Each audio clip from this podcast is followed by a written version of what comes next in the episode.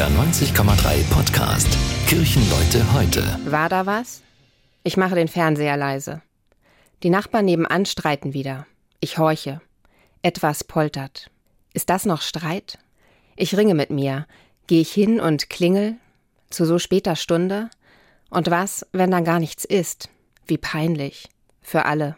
Jede vierte Frau in Deutschland erlebt in ihrem Leben Gewalt. Immer wenn ich diese Zahl höre, läuft es mir eiskalt den Rücken runter. Das geschieht meist nicht auf offener Straße oder in der dunklen Gasse, sondern zu Hause, in der Familie, durch den Partner, in den eigenen vier Wänden.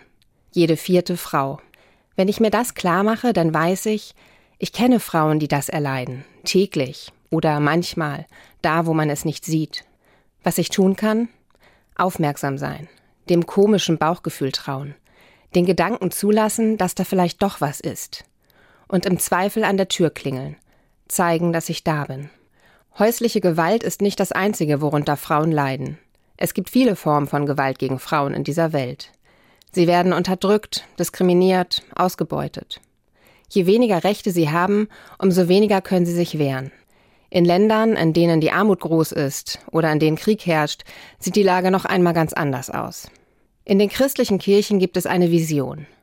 Frauen weltweit verbinden sich, an einem Tag im Jahr, über die Landesgrenzen und Weltmeere hinweg.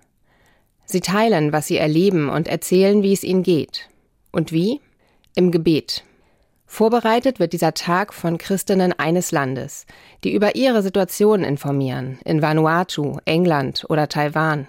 Heute ist dieser Weltgebetstag der Frauen. Heute geht ein Gebet rund um die Welt. In diesem Jahr kommt es aus Palästina.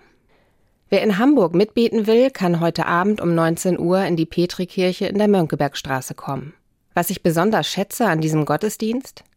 Er macht deutlich, Beten und Handeln gehören zusammen. Das war ein Beitrag der Evangelischen Kirche. Kirchenleute heute. Ein Podcast von NDR 90,3. Wir sind Hamburg. Hamburg, Hamburg.